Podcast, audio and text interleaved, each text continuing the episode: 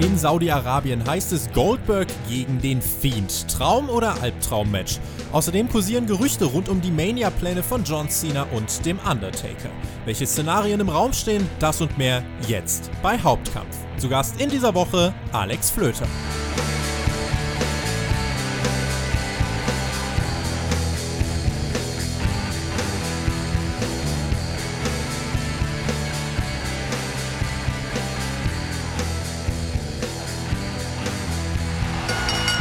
Es ist wieder Mittwoch und damit Zeit für Hauptkampf, euren Wrestling Talk von Spotfight. Ihr habt die Abstimmung richtig ausgereizt in dieser Woche. Wieder viele tausende Stimmen beim Themenvoting, die abgegeben worden sind. Dafür erstmal großes Dankeschön hier zu Beginn des Podcasts. Wir machen das ja sonst häufig am Ende, aber ich dachte mir, stellen wir es heute doch einfach mal voran.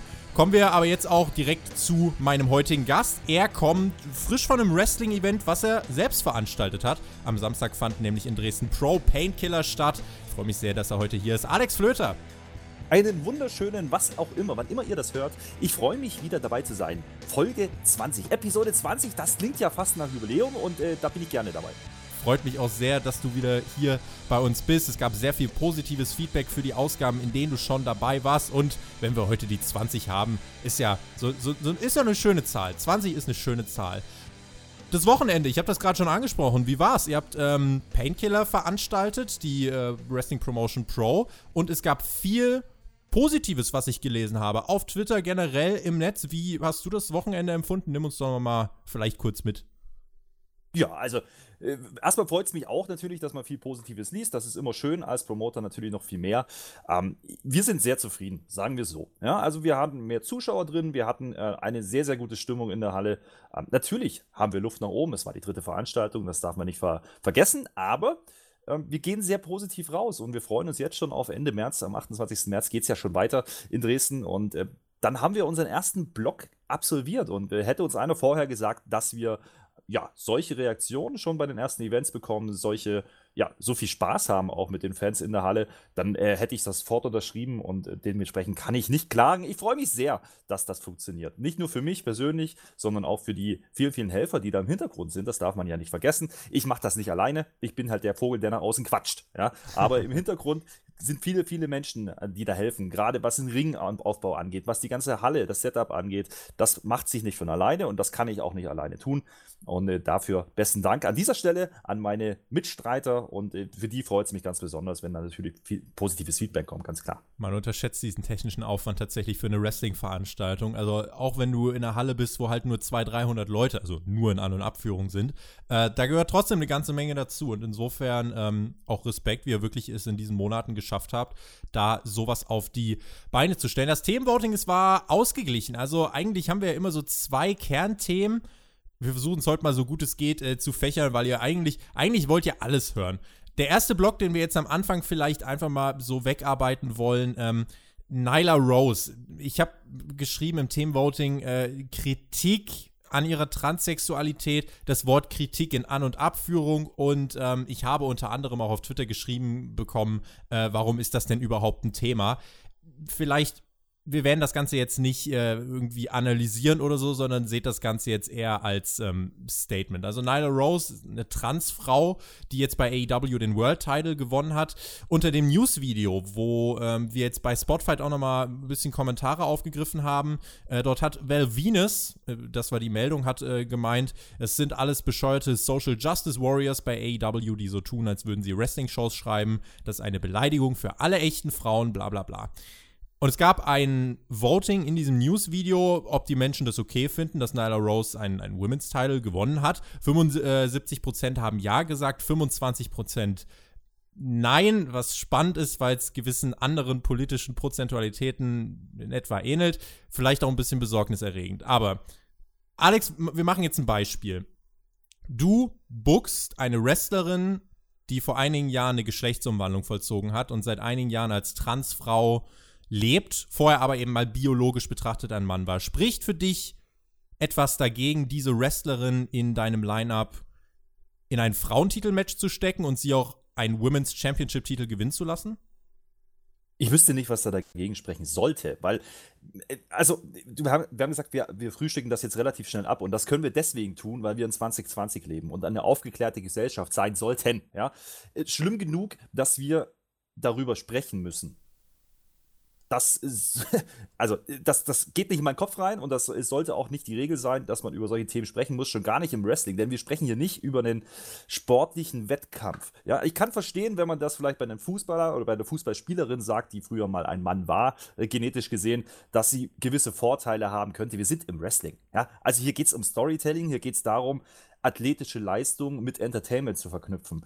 Und da sehe ich absolut keinen Grund, warum eine Nyla Rose keinen Frauentitel tragen kann. Genauso wie ich keinen Grund sehe, warum ein Beispiel bei uns bei Pro Wrestling Deutschland nicht eine Stephanie Mace gegen einen Mann antreten darf. Solange es die Leute unterhaltsam finden, solange die Leute Spaß daran haben, sehe ich überhaupt nichts Verwerfliches dran. Ganz im Gegenteil, Social Warriors. Also, Entschuldigung, der Typ, der hat doch den Schuss auch nicht mehr gehört. Äh, weil Venus war schon ein sinnloser Charakter und das unterstreicht es noch viel mehr, sorry wir wollen dann Hauptkampf jetzt an dieser Stelle eher als Plattform nutzen für dieses kleine Statement. Wir von Spotify, und damit meine ich nicht nur mich, ich meine Jonathan, ich meine das gesamte Podcast-Team, alle. Wir verurteilen jede Form von Diskriminierung. Und bevor jetzt die ersten wieder ankommt, ist meine Meinung und man muss doch nicht jeden Trend des 21. Jahrhunderts mitmachen. Nein, müsst ihr nicht. Ihr sollt keine Geschlechtsumwandlung machen. Der Punkt ist, transsexuelle Menschen haben exakt dieselben Rechte wie ich, wie Alex, wie Jonathan, wie ihr als Zuhörer. Und keiner verlangt von euch, dass ihr transsexuelle Menschen dafür feiert, äh, als was Besonderes darstellt oder irgendwas in der Art. Das Einzige, was selbstverständlich sein sollte, ist, dass solche Menschen toleriert und nicht diskriminiert werden. Sie tun euch nicht weh, sie nehmen euch nichts weg. Und im Gegensatz zu denen, die Transsexuelle diskriminieren, nehmen sie nämlich anderen Menschen die Würde und ähm, sind dafür auch absolut zu verurteilen. Also diejenigen, die sich gegen die Transsexuellen aussprechen, die richten einen viel größeren Schaden an, als jemand, der eine Geschlechtsumwandlung vollzieht. Wenn ihr das komplett anders seht, ihr habt es äh, hier eigentlich auf dem gesamten Kanal mit Menschen zu tun, die meine Worte von gerade eben verteidigen.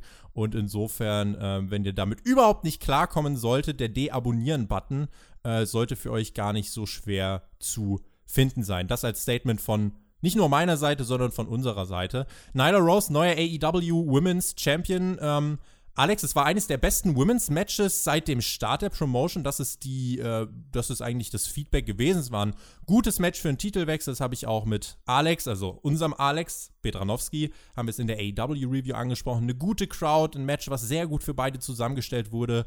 Und Nyla wird, ja, denke ich mal, jetzt hoffentlich viel lernen. Sie ist ja im Ring durchaus noch sehr grün, aber das Match hat gezeigt, dass sie ihren Teil zu guten Matches beitragen kann. Und vielleicht auch das als Klarstellung. Also wir können natürlich Nyla Rose äh, attestieren, dass sie im Ring grün ist und dass sie äh, im Ring vielleicht noch nicht auf, auf einem absoluten Top-Niveau ist, aber es gibt einen ganz klaren Unterschied zwischen Diskriminierung und Kritik an der Ringarbeit.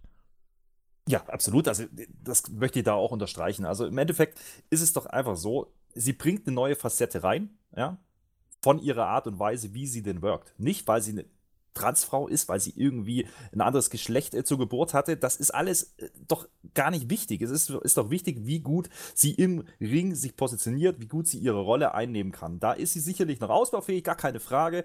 Aber du hast es gerade gesagt, das Match ist gut angekommen. Von daher hat doch AEW alles richtig gemacht. Und vor allen Dingen finde ich hier auch den Fakt ganz schön, dass man eben nicht immer die Bikini-Models vorne ranstellen muss an die Frauendivision, sondern man kann durchaus auch mal einen anderen Weg gehen. Sie ist jetzt vom Aussehen her, wenn man es mal ganz oberflächlich betrachtet, sicherlich nicht eine 10 plus, da brauchen wir nicht drüber diskutieren, muss sie doch aber gar nicht sein, denn sie ist Wrestlerin. Und Wrestler spielen eine Rolle, um das mal ganz deutlich zu sagen, und dafür ist sie perfekt. Und ich finde es gut von AEW, dass sie auf sie setzen. Ich glaube sogar, dass diese Kritik und diese, dieser, dieser kleine Shitstorm, der da aufkam, äh, dass das sogar ihre Position noch stärkt und das hoffe ich auch. Auf jeden Fall. Es haben sich auch alle dann dahinter gestellt und äh, Dustin Rhodes, ähm, Bruder von Cody Rhodes hat ja gesagt, äh, sein Sohn unter anderem ist auch transsexuell und er kann auch, er, er versteht einfach nicht, wie Menschen so hasserfüllt sein können und sich über sowas auslassen können. Und da finde ich, kann man sich letzten Endes nur anschließen. Und ich finde es auch schön, dass AEW jetzt äh, sich einfach dann geschlossen dahinter stellt und jetzt eben nicht dann überall sagt, guck mal, hier eine Transfrau und wir zeigen da mit dem Finger drauf und schaut mal. Es ist keine außergewöhnliche Attraktion, es sollte etwas Normales sein. Und insofern, ähm, Chapeau AEW, ein, ein sehr guter Weg, ähm, den sie gehen. damit auch Haken hieran. Wir wollen das gar nicht viel weiter ausführen. Und wir kommen eigentlich zu den beiden Sachen, die euch am meisten im Themenvoting interessiert haben. Fangen wir ja doch mal mit zwei Namen an, und zwar John Cena und dem Undertaker. Man könnte meinen, wir sind zehn Jahre wieder zurückgelaufen äh, in der Zeit. Nein, es ist 2020 und wir reden über diese beiden Namen, nämlich im Hinblick auf WrestleMania. Der Undertaker, wenn wir ihn mal jetzt als erstes hier erwähnen, er soll, und das soll beschlossene Sache sein, und ein Segment bei Raw legt nahe, dass das auch der Fall ist, der Undertaker soll bei WrestleMania treffen auf AJ Styles. Alex, ganz grundsätzlich, wenn du den Namen AJ Styles hörst und dann in dieses Match mit dem Undertaker, wenn du dir das einmal vorstellst, was geht dir da durch den Kopf? Ja, sehr un unterschiedliche Ringstyle, also ganz, ganz, ganz unterschiedliche ähm, Herangehensweisen, wie Matches bestritten werden. Ich bin da sehr gespannt, wenn das Match so passiert, wie man das denn äh, bookt. Andersrum ist es ein Stück weit aber dennoch irgendwie ein Dream-Match, denn AJ Styles vor seiner WWE-Zeit war immer ein großer Name. Independent-Bereich, TNA, brauchen wir nicht drüber reden. Er hat im Endeffekt TNA auf die Landkarte gebracht und dieses Match hätte man vor zehn Jahren, wie du es gerade gesagt hast, wahrscheinlich ziemlich gefeiert. Ja, wenn das passiert wäre, weil das sind zwei große Namen und die sind es auch heute noch. Natürlich ist der Undertaker, sagen wir es, in die Jahre gekommen, ja, aber AJ Styles liefert nach wie vor ab und ich kann mir vorstellen, wenn diese beiden aufeinandertreffen, die haben so viel Erfahrung, die können da eine Geschichte erzählen, die können da auch 10, 20 Minuten was abliefern, ohne dass ein Undertaker jetzt hier äh, Huracan Rana springen muss. Das wird sicherlich nicht passieren. Und ähm, es ist eine Ansetzung, die typisch so eigentlich auch nur bei WrestleMania passieren kann, in meinen Augen. Und äh, da sticht jedes Match irgendwie heraus und das ist auch schwierig, dann ein großes Match rauszufinden und rauszupicken, zu sagen, das ist das Match, was alle sehen wollen. Ähm, das ist eigentlich schon seit Jahren in meinen Augen nicht mehr der Fall. Und das dann da zu machen, als Special Attraction nochmal on top zu all dem anderen, was so sonst passiert in der, ja, in der regulären, ähm, regulären Ablauf, der gerade bei WWE passiert, äh, finde ich nicht schlimm. Undertaker, ja gut, ich habe wahrscheinlich schon vor fünf Jahren gesagt, ich muss den nicht mehr sehen, das sehe ich auch immer noch so. Aber wenn er schon da ist, dann soll er bitte auch einen ordentlichen Gegner kriegen und den hat er mit AJ Styles dann auf jeden Fall gefunden. Und äh, da kann ich mir auch vorstellen, dass da ein Match rauskommt, was man sich anschauen kann, auch vom Undertaker. Dementsprechend äh, bin ich da einigermaßen d'accord mit. Zwölf Jahre Altersunterschied liegen zwischen den beiden. Der Undertaker 54, AJ Styles 42 es gibt eigentlich, finde ich, doch durchaus Gründe, die für dieses Match sprechen. Allen voran äh, AJ Styles ist ein verdammt sicherer Worker. Also wenn ihn was auszeichnet, dann wirklich seine Professionalität im Ring, wo er wirklich zu einem der Besten gehört. Ähm, und deswegen ist das auf jeden Fall ein Pluspunkt. Dazu kommt, wenn wir jetzt dieses Match so auf der Mania-Card sehen und jetzt wirklich mal so auf die, auf die aktuelle Situation schauen, wo steht AJ Styles, dann muss man leider sagen, hat er jetzt gar nicht das ganz großes Standing bei Monday Night Raw. Da ist er eher zu vernachlässigen und insofern würde ihm auch eine Niederlage hier nicht so wirklich schaden. Und so kann man genau eigentlich, wie du es gesagt hast, so hier einfach dieses, dieses Showcase-Match sich zusammenbasteln und äh, keiner wird so einen wirklich großen Schaden davon nehmen. Im Gegenteil, der Undertaker bekommt einen sicheren Worker an die Seite gestellt. Zudem wird man damit auf jeden Fall das Wort Dream Match in die eine oder andere Dachzeile bei den, bei den Online-Medien und äh, Printmedien bekommen. Und insofern sehe ich das auch eigentlich als eine gute Sache. Die Frage jetzt natürlich, ich habe es gerade gesagt, Undertaker 54. Wie lange macht er denn jetzt noch? Kommt bei dir überhaupt noch dieser Mythos vom letzten Match auf? Ja gut, was, was ist das letzte Match? Also jedes Mal sagt man ja wieder, auch ja wieder Undertaker. Jedes Mal sitzt man aber wieder vorm Fernseher und feiert diesen Entrance. Das ist halt, ich ertappe mich da selber immer dabei. Ich bin jetzt nicht der größte Undertaker-Freund, ähm, zumindest was die letzten Jahre anging. Ich bin generell aber auch kein Freund davon, immer wieder Leute ja zu akquirieren, die eigentlich nicht mehr im Ring stehen regelmäßig. Das ist immer ein bisschen schwierig. Ich kann das nachvollziehen, warum man das tut, aus finanzieller Sicht, aus, wie gesagt, Headline-Sicht, Dream Match, alles in Ordnung, kann man machen. Ähm, AJ Styles würde ich da ganz anders einordnen. AJ Styles ist ein, ist ein Wrestler, der steht voll im Saft. Der steht voll im Fokus nach wie vor, auch wenn er gerade nicht die ganz großen Stories hat, aber ähm, er wrestelt regelmäßig. Und das ist beim Undertaker oder bei dem Bill Goldberg, wo wir ja nachher sicher auch noch drüber sprechen werden, ähm, ist das eben nicht mehr gegeben. Und das kann funktionieren, es muss aber nicht funktionieren. Ich glaube aber auch, wie du schon gesagt hast, AJ Styles ist einer, dem traue ich das zu, dass er den Undertaker auch wirklich gut aussehen lassen kann. Interessant finde ich aber hier den Fakt, dass ich noch gar nicht mal sehe, dass AJ Styles das Match verlieren muss. Denn dadurch, dass diese elendige Streak ja vor ein paar Jahren geendet ist, hat man nicht mehr den Druck und nicht mehr die Notwendigkeit, einen Undertaker jetzt unbedingt gewinnen zu lassen. Und das macht es dann schon wieder spannender. Deswegen bin ich eigentlich ganz froh, dass das Match eben nicht vor fünf oder vor zehn Jahren schon passiert ist, sondern dass es jetzt passiert. Äh, da reden wir eben nicht mehr über Paaren 20 zu 0, sondern wir reden über ein Match und nicht mehr über Streak und gucken uns diesen Entrance an und hoffen, dass dann irgendwas Brauchbares bei rumkommt. So gehe ich da zumindest wieder mal rein. Ähm, Gänsehaut ist nach wie vor trotzdem da, wenn er da, wenn er dann die Arena, die Halle, was auch immer dann betritt. Äh, Stadion ist es ja, glaube ich, wieder, wenn ich das richtig im Kopf habe. Ja. Dementsprechend das sieht natürlich immer gut aus, gerade wenn es dunkel ist. Ich hoffe, dass sie möglichst äh, exponierte Position an der Karte bekommen. Äh, aber da kann man von ausgehen, wenn dieses Match stattfinden soll. Wenn ich, wenn ich so überlege, würde ich sehen wollen, wie AJ Styles den Undertaker besiegt. Also ich glaube, wenn man den Undertaker nochmal bei WrestleMania verlieren lassen möchte, er hat jetzt bei Mania verloren gegen Brock Lesnar und gegen Roman Reigns ich weiß nicht, ob man sich so, eine, so einen Sieg über den Undertaker, das ist ja durchaus noch eine große Karte, die man spielen kann für irgendwen anderes, ob man die sich nicht für irgendwen anderes aufheben soll. Also gerade so ein Name, keine Ahnung, auch wenn es natürlich viel nach Fantasie klingt, aber warum denn nicht Alistair Black oder so? Warum soll man nicht sowas einfach aufheben? Ähm, jetzt AJ Styles so einen Sieg zu geben, das wäre für AJ Styles ein Sieg, den er aus meiner Sicht nicht bräuchte. Was anderes, was man halt noch machen könnte, da sehe ich aber den Undertaker dann schon wieder klar siegreich, das wäre dieses lang ersehnte Match gegen Sting. Da würde man natürlich aber, glaube ich, aus WWE-Sicht den Teufel tun, den Undertaker verlieren zu lassen.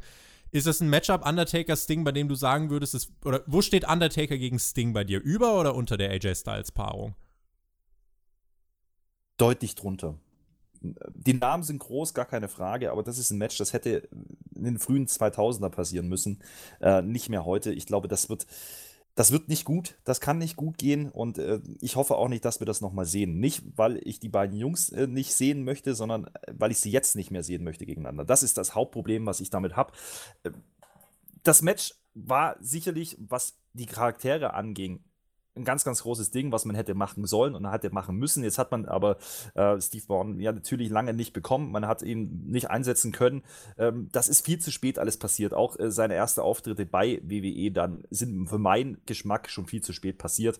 Ähm, da ist der Glanz doch deutlich verflogen, äh, den dieses Match hätte mal ausstrahlen können. Ähm, AJ Styles ist, wie gesagt, deutlich jünger nochmal. Äh, da, da habe ich weniger ein Problem mit. Äh, ich glaube auch, dass das das bessere Match sein wird. Am Ende des Tages, ich bleib auch dabei, du hast es ja auch schon angedeutet, ich brauche den Undertaker tatsächlich auch nicht mehr im Ring. Aber WWE will ihn halt wirklich so lange als Attraktion nutzen und einsetzen, wie nur möglich. Sei es in Saudi-Arabien, bei WrestleMania. Bin aber ein Freund davon, nicht erst dann Stopp zu sagen, wenn er nicht mehr gehen kann oder sich wirklich eine schlimme Verletzung zuzieht. 54. Da hast du halt trotzdem schon noch ein paar Jahrzehnte vor dir zu leben. Und du willst dann eigentlich nicht im Rollstuhl oder mit anderen Spätfolgen von Verletzungen verbringen, die du dir in einer Zeit geholt hast, in der viele gesagt haben, hättest du längst den Punkt hinter deine Karriere setzen können. Warum, warum macht der Undertaker das? Macht er es wegen Geld? Macht er es einfach, um noch irgendwem was zu beweisen? Oder ist der Vince McMahon noch was schuldig? Oder steht da vielleicht gar nichts dahinter, außer Spaß? Ich glaube nicht, dass er irgendjemand was beweisen muss oder will. Ich glaube eher, das hat was mit Loyalität gegenüber der Promotion zu tun. Ähm, er hat diese Promotion im Endeffekt so viele Jahre getragen, mitgetragen oder auch selber getragen. Ähm, da ist einfach eine Loyalität entstanden seit Anfang der 90er Jahre, die man nicht kappen möchte, anscheinend. Und ähm, er hat nie gesagt, dass er jetzt zurücktreten möchte. Noch hat er irgendwie ähm, ja, ein Comeback großartig gefeiert, sondern er war dann zwischenzeitlich immer wieder mal weg. Aber es ist anders wie bei einem Ric Flair, der gefühlt 500 Mal zurückgetreten ist. Ähm, das ist da nicht passiert. Also zumindest soweit, soweit ich mich daran erinnern kann, ähm, gab es das nie. Dass man ihn dann immer wieder mal aus Special Attraction bringt, das ist natürlich, glaube ich, schon für ihn ähm, einfach noch so ein bisschen, ja, Ego polieren schon, weil er war eine große Nummer, er ist eine große Nummer, nach wie vor ein großer Name. Es ist der Name neben Hulk Hogan, glaube ich, der immer wieder genannt wird, auch von, von Fans der 90er Jahre. Wegen Geld, natürlich wird er nicht schlecht verdienen, brauchen wir nicht drüber sprechen, aber äh, notwendig hat das wahrscheinlich nicht. Ähm, und solange es körperlich geht, es gab ja auch dieses, diesen Podcast, beziehungsweise diese Network-Show mit, mit Steve Austin, wo er ja drüber gesprochen hat, dass er natürlich auch ähm, ja, körperlich natürlich schauen muss, äh, wie oft das noch funktioniert oder nicht. Aber er möchte den Schlusspunkt selber setzen und nicht gesetzt bekommen. Solange er das hinbekommt und nicht zu spät diesen Punkt setzt, ist alles gut. Ähm, böse Zungen behaupten, der Punkt ist vielleicht schon längst vorbei. Andererseits äh, gab es schon deutlich schlechtere Matches als das letztes Jahr oder vor zwei Jahren. Ähm, bin ich auch nicht ganz so, äh, so negativ eingestellt. Also ich kann, durch, kann, mir durchaus vorstellen, dass er da nochmal ähm, 10 Minuten nochmal einen raushauen kann mit AJ Styles und AJ Styles gut aussehen lassen kann. Das Einzige, da gebe ich dir recht, ähm, AJ Styles braucht dieses Match eigentlich nicht, er braucht diesen Sieg auch nicht. Dafür ist er selber vom Namen her, vom Standing groß genug. Ähm, ansonsten könnte man das vielleicht ein Stück weit gleichsetzen mit äh, Hulk Hogan gegen The Rock, ähm, was, glaube ich, WrestleMania 17 oder 18 passiert ist damals. Ähm, da ist ja eine ähnliche, ähnliche Konstellation gewesen. Ne? Also Rock war schon groß, brauchte diesen Sieg eigentlich nicht mehr. Ähm, Hulk Hogan war aber noch mal da, war aber auch nicht mehr der Jüngste. Ähm, das halte ich ein Stück weit für vergleichbar, ähm, wenngleich natürlich Edge Styles nicht die ganz große Legacy in WWE hat. Nur zwei Monate älter als AJ Styles ist John Cena. Und der wird sein Comeback feiern zu WWE und zwar in zwei Wochen. Es ist irgendwie bei SmackDown gerade so ein bisschen der Legenden-Februar. Zum einen, äh, also wir kommen ja gleich nochmal zu einem anderen äh, Namen. Cena soll jetzt eben zurückkommen und ein Programm für Mania starten. In Boston, in seiner Heimatstadt, wird diese SmackDown-Ausgabe dann in 14 Tagen stattfinden, beziehungsweise sind keine 14 Tage mehr. Ähm, wir sprechen da vom 28. Februar. Und der Name, um den sich gerade die Gerüchte drehen, der heißt Elias. Dave Meltzer hat gesagt, als er diesen Namen gehört hat, war er underwhelmed. Was ist deine erste Reaktion auf diesen Namen? Unglaublich over für das Standing, was er aktuell im Roster hat. Das ist mein Gedanke dazu. Ähm, natürlich klingt das nicht nach einem WrestleMania-Match. Da kann ich äh, durchaus zustimmen. Und dennoch geht es wieder darum, wie bringt man denn ihn überhaupt in die Position, dieses Match bestreiten zu können. Denn Elias ist äh, offensichtlich ja gerade sehr beliebt. John Cena wird sicherlich nicht ausgebuht werden in seiner Heimatstadt. Ähm, klassische Wrestling-Struktur wäre ja gut gegen böse. Ähm, Sehe ich aktuell noch nicht. Da müsste noch irgendwas passieren. Ah, das geht bei ähm, Elias ganz schnell. Einmal Heimatstadt beleidigen und schon wird er ausgebuht. Äh, richtig, aber das ist doch dann wieder unterhaltsam. Und es gab ja äh, ja, dieses Segment bei WrestleMania äh, letztes Mal, als der Doktor of Stoganomics zurückkam ähm, und Elias da sein äh, Konzert geben wollte. Also es gibt ja eine gewisse Vorgeschichte. Ich kann mir vorstellen, dass man das wieder aufgreift, dass man da noch irgendwas drumherum spinnt und äh, deswegen passiert das dann. Ähm, underwhelming finde ich ein bisschen sehr weit hergeholt. Finde ich ein bisschen arg übertrieben auch. Elias ist ein sehr solider Worker, der durchaus gute Reaktionen bekommt ähm, für, für die Zeit, die er eigentlich erst dabei ist sehe ich nicht als so schlimm. Und äh, John Cena ist ein Name, den kannst du immer zurückbringen und dass er auf eine WrestleMania-Card gehört, ist auch richtig.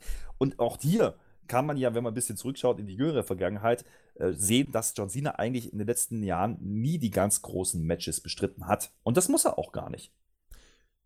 Wenn ich das so sehe, muss ich sagen, wenn ich dann auch so den, den Zweck des Ganzen hinterfrage, liest sich das wie eine Sports, Entertain äh, Sports Entertainment Comedy Einlage, Comedy vielleicht in Klammern, äh, zwischen John Cena und Elias. Und so sehr ich den Humor von John Cena schätze, und diesen Humor hat er definitiv, ich würde echt gern einfach nochmal diesen Big Match John sehen.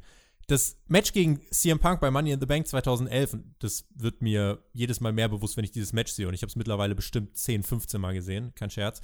John Cena war zu diesem Zeitpunkt so unfassbar großartig. Klar, sein, sein Körper und seine Bewegung, das sah immer so ein bisschen steif aus und er geht durchaus auch einen sehr, eigentlich ziemlich simplen Stil, ist jetzt kein Will Osprey oder so, aber alles, was er macht, connectet so unfassbar gut mit jedem Publikum. Er macht alles aus einem bestimmten Grund. Die Psychologie hinter den Matches und die Bedeutung der Moves ist viel größer als vieles heutzutage. Und klar, Cena hatte auch seine Five Moves, äh, Moves of Doom, aber wie man mit einem relativ kleinen Moveset dann trotzdem so viel Erfolg auch im Ring haben kann, das hat eben auch eine gewisse Aussagekraft. Da sehe ich eben gegen Elias so ein bisschen, das stößt mir so ein bisschen sauer auf. Das liest sich halt eher wirklich wie diese Sports Entertainment Einlage, die es ja vielleicht auch genau so sein soll. Aber ich sag dir ganz ehrlich, ich hätte noch mal Bock auf so ein Big Match, John. Ich glaube auch, dass wir das noch mal bekommen werden. Ich glaube auch, dass er gegen Ende seiner Karriere, wenn er wirklich dann irgendwann mal sagt, jetzt ist Schluss, ähm, kriegt er nochmal einen Titel und er kriegt nochmal einen Spot und kriegt nochmal einen, einen Run. Da bin ich mir ziemlich sicher. Ich, ich würde es sogar ziemlich feiern, muss ich ganz ehrlich sagen, weil ich glaube auch, dass er nach wie vor in der Shape ist. Ähm, da braucht er sich nicht verstecken. Und was man bei ihm ja immer gerne vergisst, er ist unheimlich charismatisch am Mikrofon. Der Junge wurde über viele, viele Jahre gehatet, ja, von den Indie-Nerds kann ich nach, nach wie vor nicht nachvollziehen, denn äh, er hat im Endeffekt in der Zeit die Promotion auch getragen, in der ja Stories jetzt nicht ganz ja, den ganz großen Hype entfacht haben, sagen wir es mal so. Und er war immer einer derjenigen, die die man trotzdem gerne gesehen hat. Er war halt dieser Larger-than-Life-Superstar, der WWE immer noch mal von anderen Promotions unterschieden hat. Richtig, er ist eigentlich der Hulk Hogan der Neuzeit gewesen, wenn man das so möchte. Aber er war natürlich deutlich besser als Hogan. Er war deutlich charismatischer in meinen Augen. Er ist im Ring besser. Ähm, von der, vom Körperlichen sowieso. Ähm, ich glaube, es ist auch kein Zufall, dass es aktuell auch diese Ruth, Ruthless, Ruthless Aggression äh, Serie gerade auf dem Network läuft. Ha, hast du, hast du die gesehen, wenn ich dich kurz unterbrechen darf? Ja, klar. Fandest, äh, du sie, fandest du sie auch sehr einseitig erzählt? Ja, selbstverständlich. Also, also das war ja, das war ja die komplette Vince McMahon-Brille. Wie er das Business alleine, wie er quasi alles, äh, komplett alle äußeren äh, Einflüsse ausgeklammert und Vince McMahon hat das allein gemacht. Das fand also ja, ich hätte eigentlich, ja. wenn ich an die anderen Network-Specials dachte, äh, die ja wirklich dann auch sehr differenziert teilweise, ähm, auch die Attitude-Era-Specials, die ja sehr differenziert doch durchaus äh, aufgebaut waren, dieses Ruthless Aggression-Era-Special, habe ich schon gedacht, wow, okay, das war einseitiger als gedacht. Das stimmt, das habe ich mir, das, das kam mir auch relativ schnell, dieser Gedanke. Ich muss auch ganz ehrlich sagen, ich habe diese Zeit auch gar nicht so als so groß und so big in Erinnerung, wie man sie da versucht darzustellen. Das muss man schon auch mal sagen. Ähm, es war halt eine Zeit der Veränderung, äh, nachdem eben, ja, dieser Competition wegfiel. Stone Cold ähm, und The Rock sind eigentlich dann so ein bisschen, der Stern von denen ist so ein bisschen gesunken und es kam so die Zeit der Benoits, genau. Guerreros, Batistas und so. Genau, und, und, auch wie, wie, wie man es darstellt, äh, wie toll doch dieser Roster-Split war damals. Äh, sorry, äh, ich kann mich daran erinnern, dass Fans damals ziemlich auf die Barrikaden gegangen sind, als das passiert ist und das eigentlich nicht sehen wollten, äh, was da dann passierte. Ähm, natürlich die Beweggründe nochmal ähm, aufgefächert zu bekommen, ist, ist natürlich eine schöne Sache. Ich glaube aber auch, da ist ein bisschen geschönt. Also es ist ein bisschen positiver dargestellt, als es dann damals eigentlich war. Aber das ist mit der Attitude Era nichts anderes. Ich glaube, das ist so ein bisschen die Glorifizierung der Vergangenheit. Aber ganz wichtig ist natürlich, es gab damals diese Garde, die eben heute auch noch da ist. Ein Randy Orton, in John Cena, ähm, alle diese Namen, Batista, wenn man ihn noch mit reinnehmen will, die dann damals eben aus OVW hochgekommen sind und äh, die auch alle ja ihren Weg gegangen sind. Ähm, das war so ein, so ein Shift, der da passierte und der auch passieren musste. Und da ist John Cena sicherlich das Aushängeschild schlechthin. Ähm, auch wie wir ihn reingebracht haben. Ich glaube auch, dass diese, diese Ära genau deswegen nur so heißt. Ich glaube nicht, dass man sich das damals schon so gedacht hat. Das ist eher ein bisschen Zufall, glaube ich. Man nutzt das halt jetzt und gibt dem Ganzen noch einen Titel, ähm, weil er das halt so sagt. Ja, gut. Ne? Es ist halt, bisschen Glorifizierung, aber ich glaube, das ist kein Zufall, dass das gerade jetzt passiert und dass er jetzt äh, auch ja, kurz vorm Comeback steht und ähm, jetzt wieder zurück ins Programm kommt. Das ist äh, schon ganz gut getimt von WWE. Also ich meine, das ist ein Unternehmen, die wissen schon, was sie da tun. Ich habe gerade einfach mal, äh, weil ich gerade noch mal nach dem Alter von John Cena geschaut habe, ich bin gerade einfach mal auf News gegangen und jetzt die, die Top-Headline, die hier gerade steht, von den lieben Kollegen von T-Online, verliebt, verlobt, getrennt. Jetzt will John Cena ein Kind. Nun, lassen wir das einfach mal so im Raum stehen.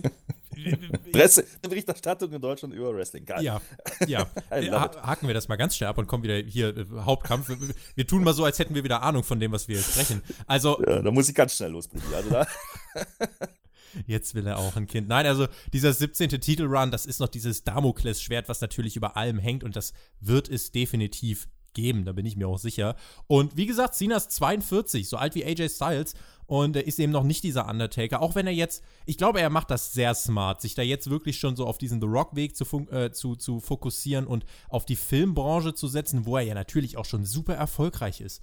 Und ähm, auch, das ist tatsächlich ein Weg, der für die Zukunft für viele andere auch noch äh, interessant werden wird. Er ist eben aus dieser Larger-than-Life-Wrestler-Rolle in die ja, Superstar-Rolle hin halt in, zu der, zum, zum Schauspielen gekommen und ähm, hat sich da jetzt ein zweites Standbein einfach gesichert und aufgebaut. Und er wird aber trotzdem, und das sagt er auch noch oft genug, er hat immer noch Bock auf Wrestling und er wird sich ein genaues Zeitfenster aussuchen, wo es ihm passt, ähm, wird sich perfekt in Shape bringen und wird dann einfach auch nochmal seinen 17. Titelrun sich abholen. Vielleicht wer weiß, vielleicht kommt John Cena jetzt zurück und wir sehen ihn durchgehend nochmal ein Jahr und es wird sein letztes Jahr und er gewinnt im Laufe des Jahres den Titel und verliert ihn bei WrestleMania an jemanden, bei dem er sagt, ey, das ist der nächste große, oder das ist die nächste große Sache. Ähm, vielleicht passiert das. Vielleicht ist es jetzt ein kleines Warm-up, vielleicht sagt er, ey, ich hab Bock auf WrestleMania, aber warte dann noch ein bisschen. Das wird sich alles zeigen. Ich bleibe dabei, John Cena gegen Elias wird jetzt halt nicht dieses, dieses großartige Match, sondern es wird eher eine Unterhaltungseinlage. Wer darauf steht, bitte sehr. Wer nicht darauf steht, der wird irgendwann diesen 17. Titelrun noch bekommen. Der Legenden Februar, das habe ich angesprochen, besteht nicht nur aus äh, John, John Cena, der zu SmackDown zurückkommt, sondern eben auch aus Bill Goldberg. Wenn du ein Wrestling-Match zusammenstellst, dann geht es eigentlich kaum skurriler. Für Saudi-Arabien angekündigt, Goldberg gegen den Fiend. Der eine Titelträger, einer der mit Abstand wichtigsten Titel, der Fiend. Im Ring unbesiegbar, auffällig unter anderem durch No-Selling, inszeniert sich als übermenschlicher Charakter. Auf der anderen Seite ein Typ, der dadurch populär geworden ist, viele Squash-Matches am Stück zu haben und eine lange Streak aufzubauen. Kurze Matches waren sein Markenzeichen. Sobald es an längere Matches ging, waren ganz eindeutig Grenzen zu erkennen. Alex, was außer einem Autounfall, an dessen Ende mindestens ein Teil der Fans unglücklich sein wird, kann man daraus machen? es ist eine, es ist eine, ja, ich gebe dir schon was vor. Du darfst aber auch gern energisch widersprechen, wenn du möchtest. Du gehst da sehr negativ ran. Ich kann das aber durchaus verstehen. Also, Bill Goldberg, ja, war nie der Fünf-Sterne-Wrestler, wird er nie mehr sein in diesem Leben. Er hat davon gelebt, von seiner Intensität, eben von diesen kurzen Matches, von diesen kurzen Action, vollgepackten ähm, Stints, die er da gemacht hat im Ring. Das ist aber auch 20 Jahre her. 20 Jahre, mehr als 20 Jahre inzwischen. Ähm, und das sieht man ihm natürlich auch an. Er ist nicht jung geworden. Nicht, dass er nicht in Shape ist, das würde ich gar nicht unterstellen. Ähm, ich glaube, er ist da sich schon bewusst, dass er da ein bisschen was äh, ja auch körperlich zeigen muss. Äh, jetzt hat es allerdings natürlich auch sehr unglückliche Auftritte gegeben, seit er wieder aufgetaucht ist, ähm, die ihn nicht in ein Licht gestellt haben, wo ich sage, yo, das ist jetzt noch eine große Nummer und das braucht es jetzt unbedingt. Ähm, ich verstehe aber durchaus die, die, den Gedanken dahinter, dass man ihn gegen den Fiend stellt. Denn man ist, man kann ja davon ausgehen, dass Goldberg diesen Titel nicht gewinnen wird. Äh, würde mich doch, äh, würde mich doch arg wundern. Wenn, also äh, wir, wir, wir, wir, sprechen vielleicht noch mal, wenn am, am 27. das Internet brennt. Aber ja, gut. Vielleicht, dann, vielleicht auch nicht. Aber dann ist, dann ist schöner PR-Stand, wenn sie das hinmal. Also, absolut, absolut. Also da bin ich auch der Meinung. Da werden wir vielleicht doch gleich drauf kommen. Perspektivisch hast du dann nämlich äh, so ein Match wie Goldberg gegen Roman Reigns. Und wenn wir jetzt mal ganz ehrlich sind, im Casual Mainstream zieht sowas wie Goldberg gegen Roman Reigns wahrscheinlich besser als der Fiend gegen Roman Reigns. Das, da bin ich absolut bei dir. Das ist nämlich genau das, was ich, was ich auch sehe. Ich glaube, dass, dass der Fiend solche Gegner jetzt auch braucht, damit er irgendwann auch valide als große Nummer gehandelt wird. Ja, er ist Champion, ja, er ist gerade erfolgreich, das äh, Gimmick ist beliebt, alles klar. Habe ich verstanden. Ist er für mich im Main Eventer? Nein. Er ist gerade aktuell on top, kann aber genauso schnell auch wieder verschwinden. Und dass er dieses Gimmick und dass ihn dieses Gimmick auch wirklich über einen längeren Zeitraum trägt, das muss er erst noch beweisen. Und da haben wir schon, schon mal drüber gesprochen, wenn ich mich da richtig, richtig entsinnen kann. Mhm. Ähm, ich bin da noch nicht ganz so überzeugt von. Ich, auch die, die Darstellung vom Fiend äh, ist nach wie vor ja, wirkt halt nicht wie zeitgemäß äh, um das mal so zu sagen. Das hat äh, in den 90er Jahren mit einem Undertaker funktioniert. Aktuell finde ich es ein bisschen schwierig. Man hat ja da schon ein bisschen rausgenommen. Man hat ja Daniel Bryan durchaus gut aussehen lassen, so ist es nicht.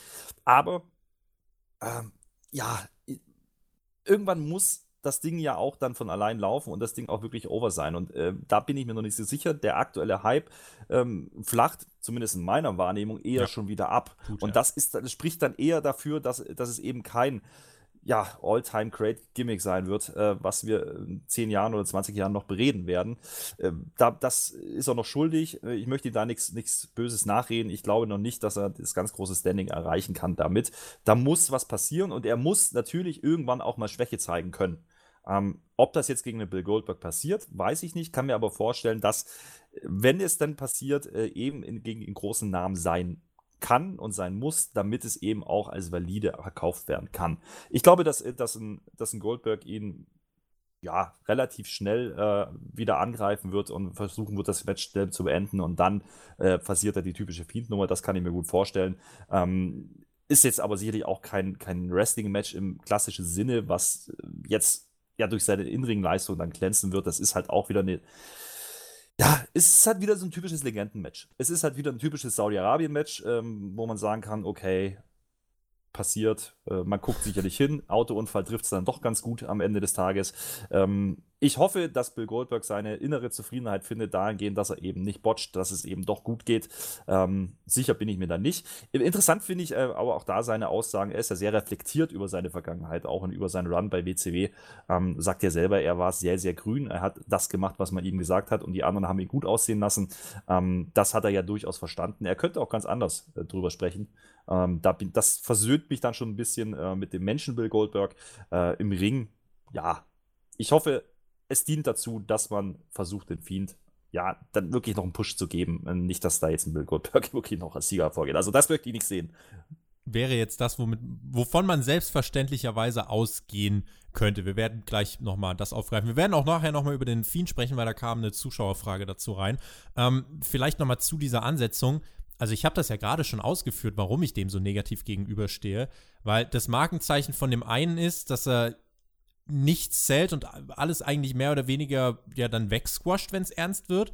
Und der andere hat in seinem Leben eigentlich, sein Markenzeichen waren eben diese kurzen Matches, wo er dann nichts verloren hat. Und die gegeneinander zu stellen, also wenn das länger als vier Minuten geht, bin ich mehr als erstaunt. Und ich bin aber auch komplett bei dir, das wird halt auch kein Wrestling-Match. Es wird eigentlich wie die meisten Fiend-Sachen, es wird halt ähm, ein, ein Segment werden, mehr oder weniger. Aber es ist skurril Deswegen passt es halt auch nach Saudi-Arabien tatsächlich. Ich bin froh, dass wir das nicht bei einem großen WWE-Pay-Per-View sehen. Na, warte doch mal ab. Also es ist halt, also es ist auf jeden Fall eine skurrile Ansetzung, bei der man auf jeden Fall mal zweimal hinschaut. Und bei der man sich doch, also das, ich habe diese Ansetzung gelesen, ich habe mir sofort überlegt, okay, wie kann dieses Match laufen? Und damit hat das Match ja ein gewisses Grundinteresse. Nur die Möglichkeiten, wenn man dann mal das Ganze versucht zu Ende zu denken, was für Möglichkeiten gibt es, äh, an dessen Ende eigentlich alle soweit zufrieden sind. Eigentlich ist das fast nur ein Squash vom Fiend gegen Bill Goldberg. Werden wir das sehen? Wäre ich mir nicht zu sicher. Und ähm, sprechen wir es doch jetzt mal an. Goldberg äh, ist stand jetzt nur für diese Saudi-Show gebuckt, nicht darüber hinaus. Er war aber bei SmackDown ein riesiger Rating-Booster. Eines der höchsten Viertelstunden-Ratings seit dem SmackDown-Start auf Fox. Ein Segment mit dem Fiend vor zwei Wochen sahen drei Millionen Menschen. Also, und äh, ganz ehrlich, Vince McMahon ist durchaus dafür bekannt, auch mal die Pläne kurzfristig doch noch über den Haufen zu werfen. Wie würdest du die Chance einschätzen, dass man hier den Plan über den Haufen wirft und sagt, okay, wenn dieser Bill Goldberg so krass zieht, dann geben wir ihm jetzt den Titel? Nee, das, das passt so ein bisschen in das, was ich, was ich gerade schon gesagt habe. Ich glaube, ähm, dass der Fiend natürlich diese Aufmerksamkeit braucht und dass er genau diese Segmente braucht. Und die kann er allein nicht generieren. Und die kann er auch nicht mit einem Elias, um das Beispiel nochmal aufzugreifen, generieren, ähm, um jetzt irgendeinen Namen zu droppen hier. Ähm, ich glaube, er braucht einen großen Namen an der Seite ihm gegenüber, damit er das schaffen kann. Und nur darüber kannst du ihn im Endeffekt wirklich als Topstar positionieren. Da bin ich mir sicher und da glaube ich auch, dass Vince McMahon als Geschäftsmann denkt und weniger an die Fünf-Sterne-Wertung, sondern mehr an diesen Effekt, die diese Ansetzung mit sich bringt. Man könnte jetzt böse behaupten, ja, okay, da hat vielleicht einer zu viel 2K gespielt, ja, und äh, hat äh, so Universe-Modus. Ja, Universe-Modus und hat sich da was zusammengebastelt. So scheint das manchmal, aber es ist bei Undertaker, AJ Styles in meinen Augen auch nicht viel anders. Es ist halt, es geht um Geld am Ende des Tages und es geht darum, im Endeffekt das rauszuholen aus dem Fiend, aus diesem Charakter, was machbar ist. Und das ist vielleicht ein Prüfstein für ihn. Kann ich mir vorstellen, äh, wenn das Segment gut funktioniert, ähm, kriegt er ähnliche Sachen und größere Geschichten noch als bis jetzt schon. Wenn das natürlich floppt, ähm, muss man wieder gucken. Aber was hat der Fiend dann eigentlich zu verlieren? Weil wenn das Match nicht gut ist, dann wird es wieder heißen, ja, Bill Goldberg halt, ne? Ähm, dementsprechend ist das Risiko relativ gering und Bill Goldberg finde ich eher schade, ähm, dass er jetzt solche Auftritte macht, auch wenn ich es, wie gesagt, aus, aus wirtschaftlicher Sicht verstehen kann, sowohl für WWE als auch für ihn. Ähm, bei ihm ist eigentlich die Story auserzählt gewesen. Er hat dann nochmal diesen Run gemacht für seinen Sohn, bla bla bla, das hat man alles gut verkauft. Ähm, ist in Ordnung, das hat man auch irgendwo akzeptiert. Er hat in seinen sprechenden Abschied bekommen eigentlich und jetzt tritt er das eigentlich wieder in die Tonne und kommt zurück für solche Sachen. Finde ich schwierig. Finde ich sehr schwierig und das passiert mir leider zu oft in der Vergangenheit bei WWE. Ähm, und das zeigt, wieder mal, dass man eigentlich gerade wieder an so einem Punkt ist, wo man eigentlich eine nächste Ära starten muss. Und ob das mit The Fiend funktioniert, da bin ich mir ehrlich gesagt nicht sicher. Er hatte ja ähm, nach seinem letzten Saudi-Auftritt, Goldberg hatte ja auch beim SummerSlam eine Revanche bekommen, mehr oder weniger, beziehungsweise hat einfach noch einen, Moment fürs gute Gewissen bekommen. Da hat er ja Dolph Ziggler, wenn wir uns äh, vielleicht erinnern, wirklich äh, zerfetzt und dann gab es nach dem Match irgendwie noch drei Jackhammers, wo ich dann so dachte, okay, gut, das ist jetzt doch dann vielleicht endlich mal der Punkt. Nein, Goldberg wird nochmal zurückkommen. Macht ihr denn, vielleicht das mal noch eingeschoben, so eine Leistung, wie wir die von Goldberg äh, gegen den Undertaker gesehen haben? Das war ein Match, was brutal gefährlich war. Es war brutal gefährlich. Macht dir so eine Leistung Angst und nimmt das vielleicht Goldberg auch ein Stück weit die Legitimation, weiter bei WWE in den Ring zu steigen? Oder sagst du, ey, da ist der Name halt größer als, da, äh, als alles das, was dann letztlich im Ring passiert? Lass es mich mal so beantworten. Da gehören immer noch zwei dazu. Im Wrestling funktioniert nichts allein. Ähm, ich würde gar nicht ähm, alles auf Bill Goldberg abwälzen. Ich glaube, auch der Undertaker ähm, trägt da sein Päckchen mit ähm, für dieses Match und das war natürlich nicht gut und das war, also ich kann mich an einige Aktionen erinnern, wo ich mir dachte, holy shit, ähm, da sollte ich das eigentlich nicht denken, ähm, sondern das ist einfach schlichtweg schief gegangen. Es war gebotcht und das war, hat jeder gesehen, ja. Dafür waren diese Namen eigentlich viel zu groß, als dass man das erwarten konnte. Und das hat, glaube ich, mehr geschadet, solche Namen dann gegeneinander zu stellen.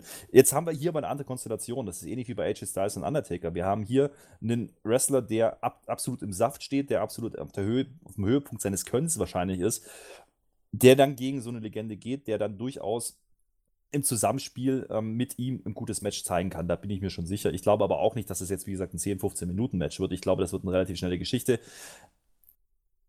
Vielleicht hat es nochmal irgendwas in Bill Goldberg ausgelöst und er war ja offensichtlich auch selber nicht zufrieden mit diesem Match äh, gegen, gegen Undertaker, dass man da einfach nochmal gesagt hat, okay, äh, er kann es besser, da sind wir uns sicher und er wird es zeigen. So, das ist jetzt nochmal die Möglichkeit, das zu tun. Das ist interessanterweise wieder in Saudi-Arabien passiert. Okay, hm. geschenkt, ne? Aber das übrigens, halt da. das vielleicht als kleine Anmerkung, es wird nicht in diesem tollen großen Stadion passieren, sondern in einer deutlich kleineren Halle, einfach weil das Interesse in Saudi-Arabien rapide gesunken ist. Also man hätte das Stadion nicht mal zu 40 Prozent ausverkaufen können.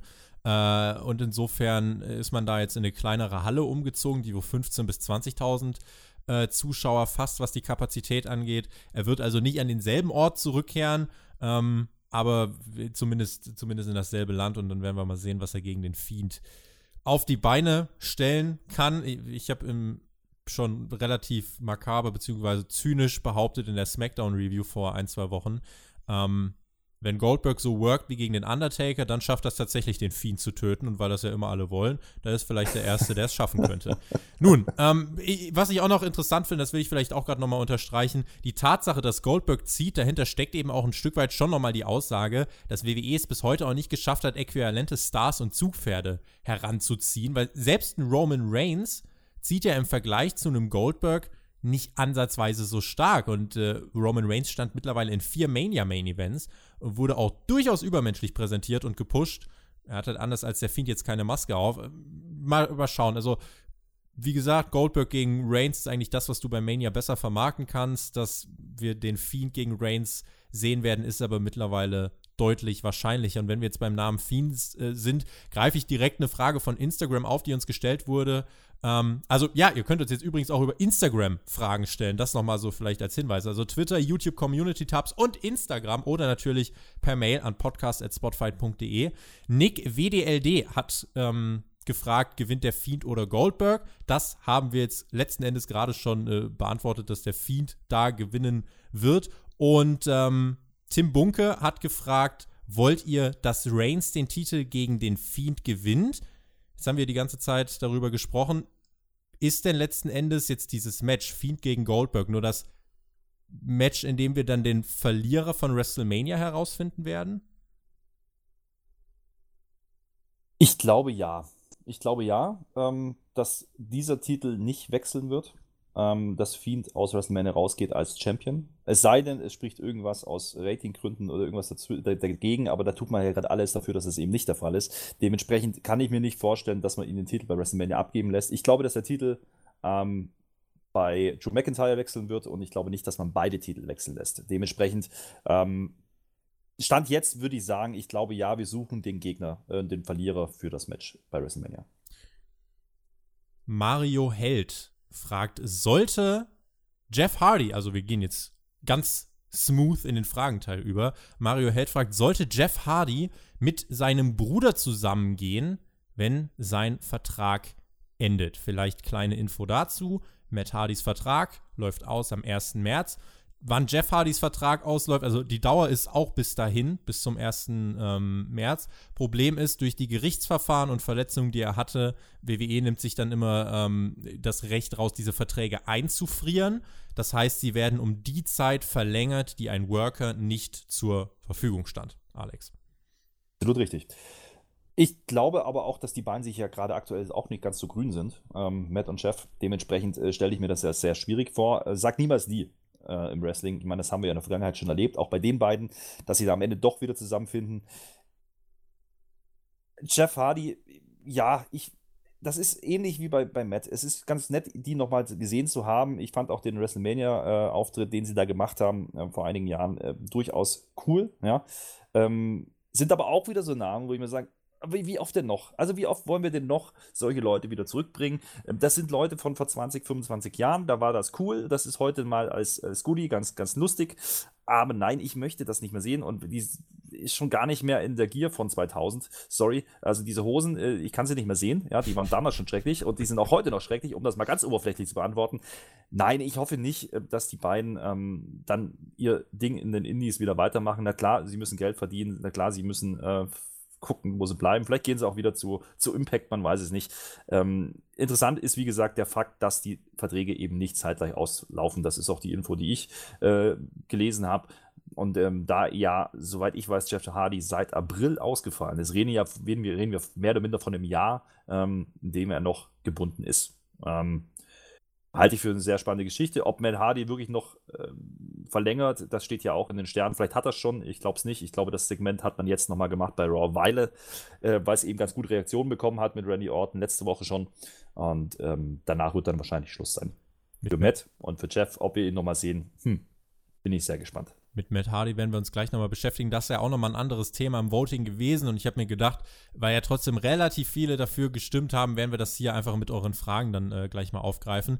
Möchte aber jetzt trotzdem doch nochmal zum Fiend zurück. Äh, GDG hat nämlich gefragt, wie sehr hypt euch der Fiend noch und denkt ihr, es gibt in diesem Charakter immer noch Potenzial? Jetzt haben wir ja schon angedeutet, du und ich bin da d'accord, äh, dass der Fiend noch nicht dieses absolute Top-Level erreicht hat. Jetzt ist natürlich die Frage, Potenzial, gibt es das noch? Ich bin der Meinung, das gibt es definitiv noch, aber eben nur unter Veränderung des, des Charakters, weil für mich funktioniert das Gimmick im Moment aus diesem Grund nicht, weil es für Wrestling-Matches zu antiklimatisch ist. Also äh, No-Selling etc., das nimmt Wrestling-Matches sehr viel Dynamik und so musst du diesen Charakter, dieses Gimmick irgendwie so ein bisschen anpassen und feinjustieren, dass eben der Fiend auch, dass es eine legitime Basis für eine Niederlage gibt, ohne dass er, äh, ohne dass er jetzt direkt sein ganzes Gimmick zusammenbricht. Weil im Moment fußt ja schon viel darauf, dass er halt einfach unbesiegbar ist. Erzähl irgendwie schon so ein bisschen, nimm, nimm das Mystische ein bisschen raus. Es ist immer noch halt Bray Wyatt mit einer Maske. Es ist kein, kein Tier, es ist kein Monster, es ist noch Bray Wyatt mit einer Maske. Und ich finde, man sollte von diesem Übermenschlichen den Erzählbogen ein bisschen mehr dahin spannen, äh, dass es auch wieder in den Wrestling-Kontext passt, ohne so sehr anzuecken. Stimme ich dir zu. Ähm, dennoch möchte ich da eine Lanze brechen für dieses Gimmick, denn dieses Gimmick hat ihn innerhalb von ja, relativ kurzer Zeit in den Main Event gebracht und zum Titel gebracht. Ähm, ich glaube nicht, dass Bray Wyatt diesen Weg gegangen wäre, wenn er ähm, dieses Gimmick nicht angenommen hätte oder nicht kreiert hätte. Er ist ja da, soweit ich weiß, auch relativ ähm, stark beteiligt gewesen an der Ausarbeitung des Gimmicks. Die Frage ist nur, wann läuft sich das ein Stück weit tot und wann nicht. Jetzt fängt man ja Gott sei Dank schon mal an, das rote Licht auszumachen und wieder normale Ringbeleuchtung zu zeigen, Gott wenn er antritt. Ähm, das sind so die ersten Vorzeichen für, für meinen Geschmack, wo man dann einfach auch ähm, damit spielt, jetzt ihn wirklich dann wieder als normalen Wrestler auch einsetzen zu können. Ähm, wie gesagt, da gab es in der Vergangenheit ja auch ähnliche Fälle, wo das der Fall schon war. Äh, Kane fällt mir da immer wieder ein, äh, nicht nur wegen dem roten Licht.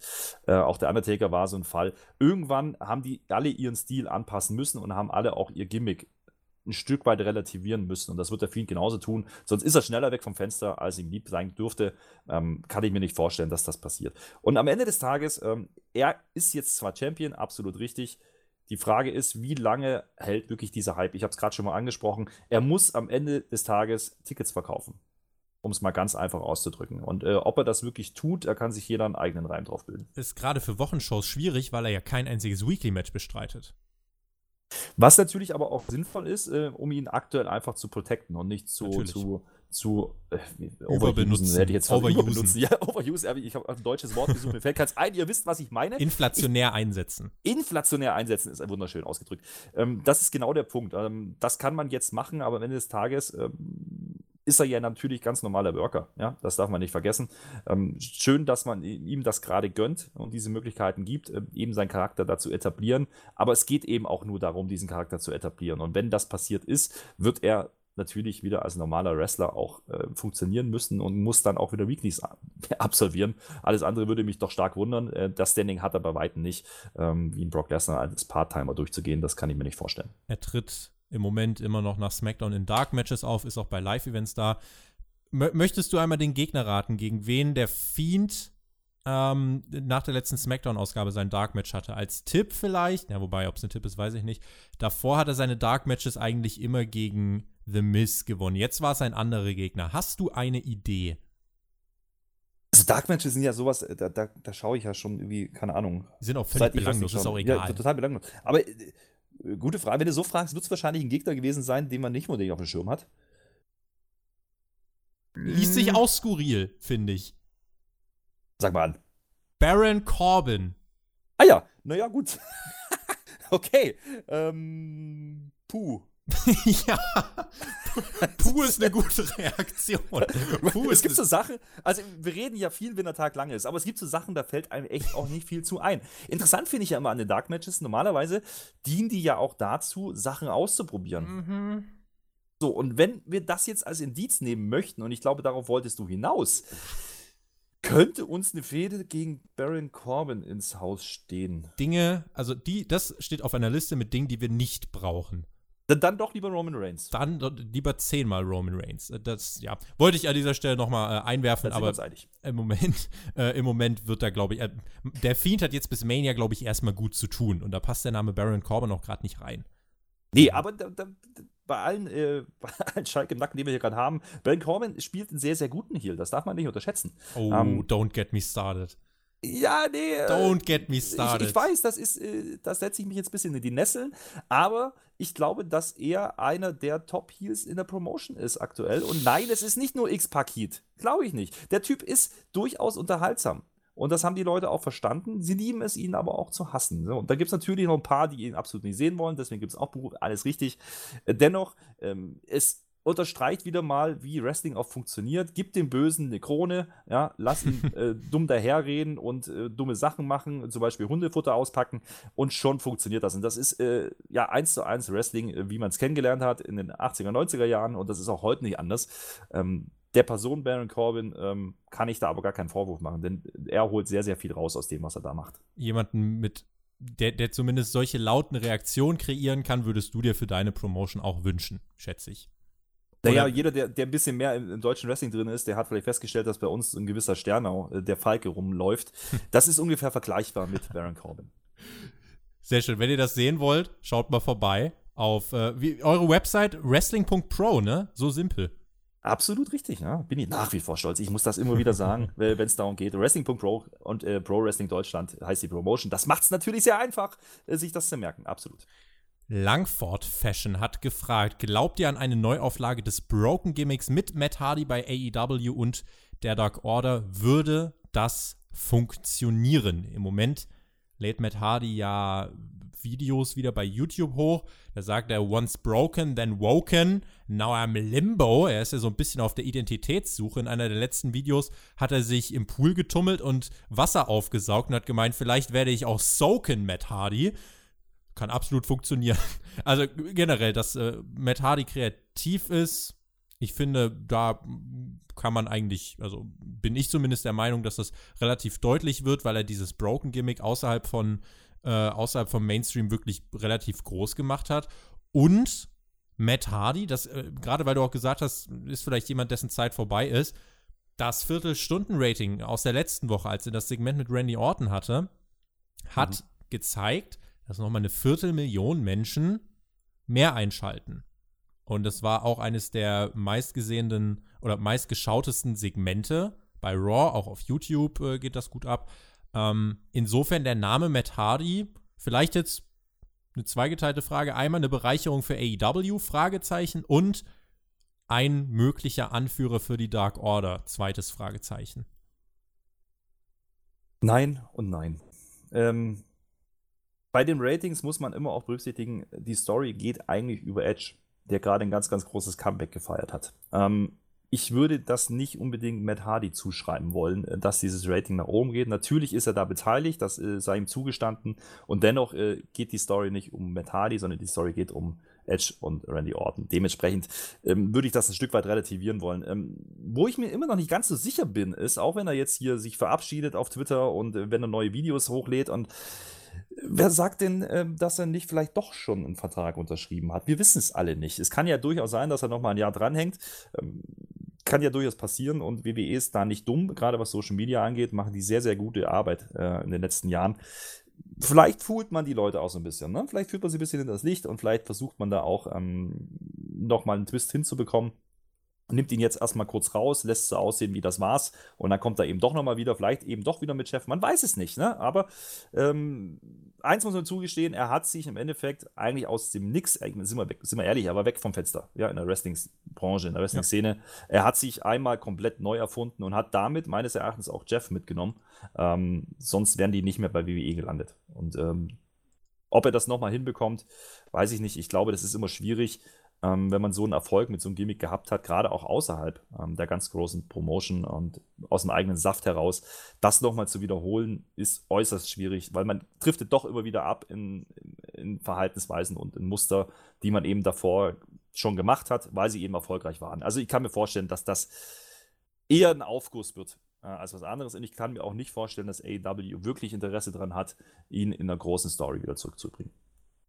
Ich sehe du bist zumindest kein großer Matt Hardy-Fan, würde ich, würd ich jetzt mal unterstellen, wenngleich die Argumentation, klar, nachvollziehbar. Ich bleibe dabei, dass er, glaube ich, also gerade in so einer Rolle bei der Dark Order, er muss dann halt nicht regelmäßig wresteln, sondern kann halt einfach ein paar lustige Sprüche bringen. Und dadurch, dass AEW zumindest auch mit der Dark Order zwei Gänge zurückgeschalten hat, mhm. sehe ich da jetzt gar nicht das ganz große Problem. Und ich bin mir sicher, es gibt trotzdem, also wir reden ja immer darüber, dass das WWE-Publikum immer älter wird. Die kennen Matt Hardy. Und wenn die Matt Hardy plötzlich bei einer anderen Promotion sehen, yo, also es wird definitiv einige geben, die dann sagen, oh, dann schaue ich doch mal bei AEW rein. Und vielleicht allein für diesen Effekt, gerade weil man mit Matt Hardy doch langfristig mit seinem Gimmick irgendwie das Ganze einflechten kann, ohne dass er zu auf dem Ring stehen muss, ist es eine Möglichkeit, ihn da einzubringen. Ich will direkt noch eine Frage äh, einbringen von Chris Bow, der hat auf YouTube gefragt, ähm, führen die ganzen Spekulationen darüber, dass Matt Hardy der geheime Anführer der Dark Order ist, dazu, dass es eine große Enttäuschung geben wird. Glaubst du, das könnte auch letzten Endes äh, ja wirklich dazu führen, dass alle, die jetzt denken, Matt Hardy könnte zu AW gehen, dass sie dann traurig darüber sind? Dass er nicht Ach. da ist? Du wärst Nein. nicht so traurig darüber. Nee, nee, was heißt nicht traurig? Ich, ich, ich glaube, das ist viel, viel Fanfiction, was da passiert, Dark Order. Also sind wir mal ehrlich, wenn das so wäre, spielen wir das Spiel mal durch. Wenn äh, AW längst klar mit ihm ist und ihn unter Vertrag nehmen wird, ja, ähm, dann wüsste wahrscheinlich auch das Office um, um Vince McMahon davon. Würde ich jetzt einfach mal mutmaßen. Ähm, dann würden sie ihn nicht aktuell in, ja, in das, so, so, so ein Segment stellen, was dann auch noch die höchsten Einschaltquoten bekommt. Das kann ich mir nicht vorstellen. Das hat Vince nie getan. Äh, außerdem äh, gibt es ja immer noch die Problematik, ähm, ich weiß nicht, wie sein Vertrag aussieht, aber soweit ich weiß, gibt es ja immer noch eine Non-Compete-Klausel. Ähm, das heißt, wenn du eher entlassen wirst. Also, wenn du eher entlassen okay. wirst oder kündigst, dann gibt es diese 90 Tage Non-Compete. Wenn es ausläuft, darf er sofort antreten. Genau, okay. genau. Naja, gut, dann, ähm, dann wäre das ja zumindest mal da, die Möglichkeit. Würde es AEW helfen? Ich weiß es nicht. Natürlich ist ein großer Name, klar, das unterstreicht es jetzt gerade nochmal, kann man wieder sagen, ja, Einschlagquoten zeigen es doch. Richtig, ähm, ich würde aber an AEWs Stelle aufpassen mit solchen Verpflichtungen, dass man eben nicht zur Resterampe wird. Ja, und das war äh, schon ein Problem zu WCW-Zeiten und das könnte auch mit AEW ein Problem werden, wenn sie dann eben solche Leute holen. Ähm, auch TNA, Impact, wie auch immer sie heißen. Ähm, hatte immer so ein bisschen diesen, diesen, diesen Anschein, wie ja alles, was bei WWE nicht mehr unter Vertrag ist, holen wir. Ähm, das finde ich immer schwierig und AW ist eigentlich groß genug, als dass sie ihre eigenen Leute ähm, positionieren könnten. Ähm, und da würden sie viel mehr von profitieren, als jetzt jemanden zu holen, ähm, der vielleicht sicher den Namen hat, aber dessen Zeit ja eigentlich auch vorbei ist.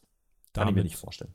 Damit machen wir den Punkt hinter diesem Podcast. Wollt ihr Matt Hardy sehen? Hat Matt Hardy für euch eine gewisse Zugkraft oder sagt ihr eher wie Alex, ähm, letzten Endes ist das kein Name, der so einen ganz großen Unterschied machen wird? Vielen lieben Dank das hat großen Spaß gemacht und äh, ich, wenigstens einer.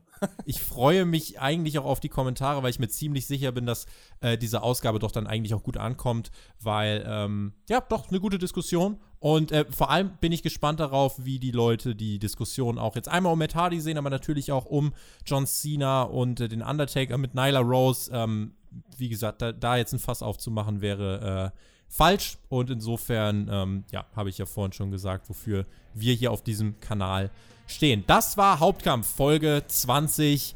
Da können wir den Punkt hintermachen. Mal gucken, wann der Undertaker seinen Punkt hinter seine Karriere macht. Du machst deinen Punkt hinter deine Podcast-Karriere bitte noch nicht, denn ich wäre dafür, dass wir dich hier auf jeden Fall irgendwann nochmal hören. Du hast jetzt die Schlussworte, hast die Abmoderation für dich. Ich sage, genießt Wrestling, macht's gut, auf Wiedersehen. Tschüss. Abmoderation klingt immer so hochoffiziell. Äh, freut mich, dass ich wieder da sein durfte. Ich habe da immer sehr viel Spaß dran. Und ähm, ich glaube, das passt auch ganz gut. Äh, wir beide, wir können auch miteinander reden. Äh, das ist ja nicht so wie mit Perky. Schöne Grüße gehen raus an diese Stelle. Checkt auch mal den Rest, was Spotify da so tut. Ich mache jetzt nicht nochmal einen billigen Plug August hier an der Stelle, denn ich, ihr wisst genau, wo ich herkomme. Ihr wisst genau, was ich tue. Das haben wir schon x-mal beleuchtet. Äh, Wen es trotzdem interessiert, der kann auch googeln. Ne? In diesem Sinne, äh, mein Name ist Alexander Flöter. Ich habe viel Spaß gehabt und bis zum nächsten Mal.